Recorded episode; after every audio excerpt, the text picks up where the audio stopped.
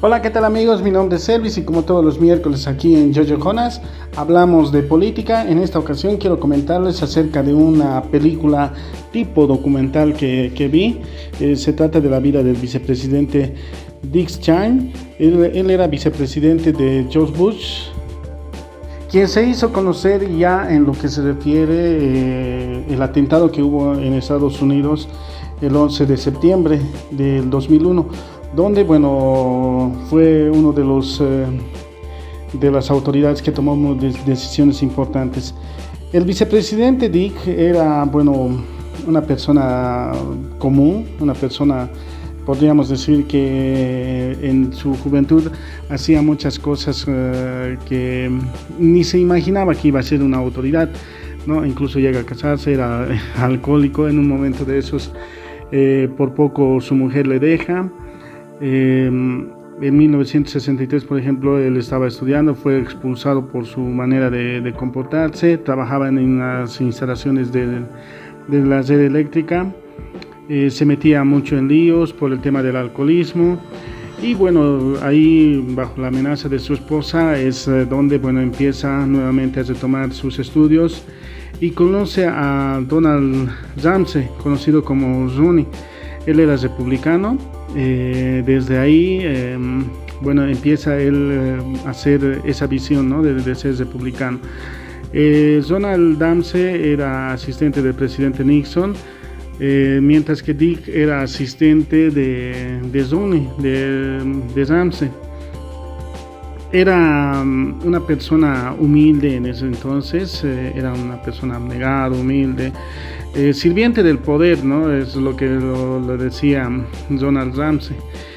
Y bueno, cuando Nixon estaba bajo el poder, eh, empieza a haber diferentes eh, situaciones complicadas que habían estado tomando decisiones para hacer guerra en, el África. Por ejemplo, también empezaban con el tema de, de hacer diferentes tratos con transnacionales, en fin. Y es por esa razón que, bueno, hay diferentes sucesos que, que marcan la historia de la presidencia de Nixon, ¿no? Por el tema del poder que tenía. En 1973 se convierte mm, Dix eh, en asesor político. Eh, en esa situación, por ejemplo, es eh, cuando toma el mando de, de lo que se refiere ya diferentes carteras que eran importantes, ¿no?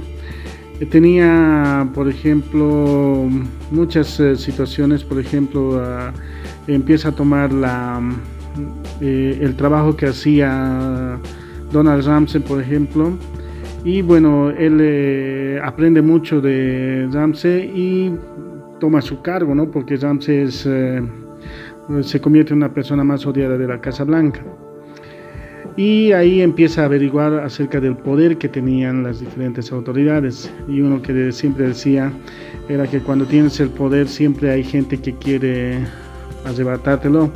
Eso porque el vicepresidente, en este caso Nixon, estaba ya en problemas y deja el cargo al vicepresidente que era en ese entonces Gerald Ford. Dick eh, tenía eh, se convierte con, por ejemplo, como les decía, ¿no? en este caso en asesor político. Tenía esa capacidad de hacer las ideas eh, descabelladas en ideas que no sean exageradas, entonces se, se vuelve eh, ahí se vuelve jefe de gabinete en esa presidencia. Conoce a Anthony Scalia, que es una que se convierte en el asesor jurídico. empiezan a ver el tema de la teoría del poder ejecutivo donde cualquier cosa que haga el presidente o en este caso tenía esa, ese derecho de hacer, digamos, cualquier cosa y todo se podía ver legal, ¿no? En 1978 candidatea para ser diputado en el Congreso.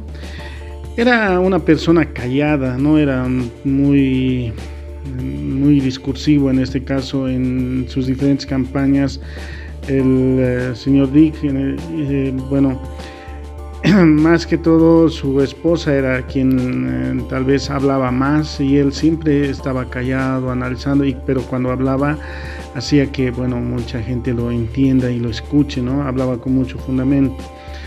En esta ocasión en la candidatura es donde le empieza a darle los infartos, el primer infarto que le da en 1978 en una campaña, por ejemplo, donde le piden mucho reposo y la que toma el mando en la campaña es su mujer. Quien, bueno, Ami es, se llamaba su mujer, eh, quien eh, empieza a hacer los discursos correspondientes en diferentes campañas, ¿no? Em, es ahí donde también nacen los conservadores. Eh, los conservadores, como ustedes saben, son la gente adinerada que empieza a velar por sus intereses, el tema de pagos de impuestos que sean lo más eh, reducidos posibles para ellos. Y por lo demás, eh, entonces es donde Dick es alejado ¿no? de lo que son los cargos políticos. Se convierte en presidente ejecutivo de una compañía de de petróleo eh, en una compañía petrolera en este caso, donde bueno empieza a conocer ya de aquí en el fondo a diferentes personalidades eh, que querían ser candidatos, en este caso a George Bush, el hijo, eh, quien bueno tenía diferentes complicaciones para el tema de la candidatura. Em, se va a ser una persona que siempre es llamado como un asesor, ¿no?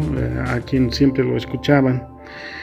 Y George Bush, hijo, es el que le invita a la candidatura para que él sea vicepresidente. Y es ahí que, bueno, se, se va a lo que se refiere ya a escoger a los hombres como Anthony Scalia, eh, diferentes personas eh, también que empiezan a trabajar con él, por ejemplo Donald Ramsey.